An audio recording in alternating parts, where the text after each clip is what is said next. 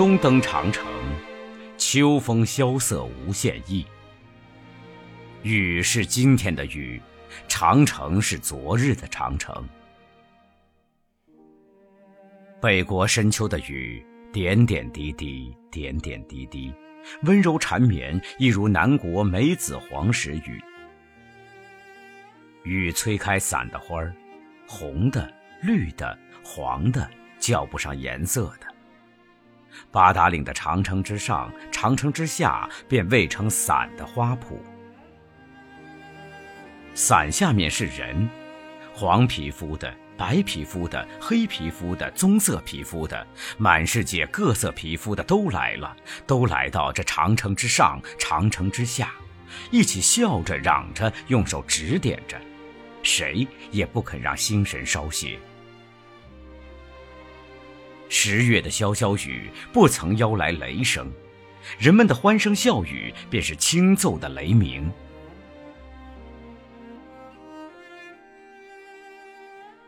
长城又称紫塞，长城外又是塞外。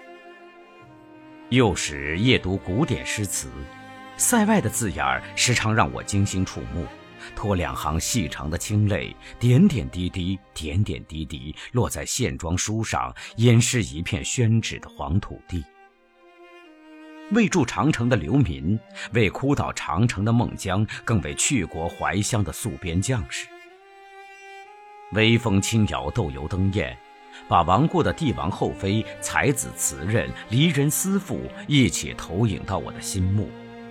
这几千年的电视连续剧得播映多少个时辰呢？像我这样读长城、哭长城的少年一定不少。从古已经到未来，泪水积少成多，就连绵成代代秋雨。大时秦时天空，汉时天空，元明的天空，直到中山服牛仔裤的天空，直到几千年以后红男绿女们美丽的天空。远古的气息就这样给代代秋雨闪回，闪回到长城还在人世的时候。不再是风萧萧兮易水寒。不再是沙场白骨兮，刀痕剑斑；不再是将军白发征夫泪；不再是胡儿眼泪双双落。如今一统了，紫塞内外飘扬的是同一面旗子。远近的烽火台还在，东一座西一座结成抗风林。长城上依然有汉家兵将，头戴金盔，身着铠甲，不过并不出征。而是笑容可掬的为中外游客导游。秋雨越来越浓，转眼间就密似珠帘了，而游人并不减少，反倒越来越多。一朵又一朵的浓云依恋在长城垛口上，随着长城追随到目力不到的远处。雨中看不远。但我推断得出，浓云下一定是人，黄皮肤的、白皮肤的、黑皮肤的、棕色皮肤的，满世界各色皮肤的。而云朵外依旧是长城，长城的前方还是云。长城外边是花是草是树，塞外的花草树。高挑的白桦挺起胸膛，做着雨中玉；绰约的美人松虽然给秋雨淋湿了头发，依旧练着武功。是和风执拗的持守，霜重色与浓的性子，分别一身淡黄青红。特别是风，岁岁年年云鬓样，秋雨不改旧时妆。云雾重了，它是青红；云雾消散，它是深红。我行我素的，自甘寂寞的守在立着长城的山上。年年的云雾没有漂白了它，倒是它把云雾染红了。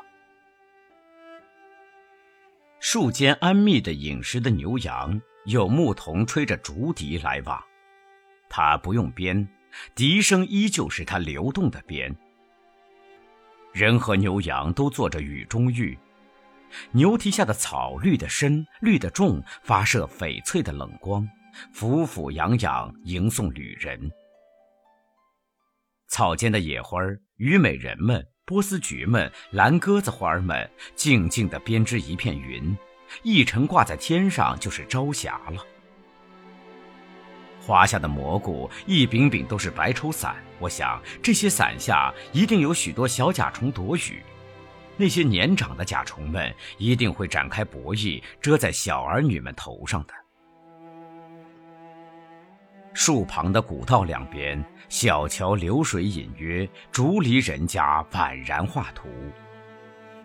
古道上有汽车竞赛长跑，在山腰写着一个又一个“之”字儿。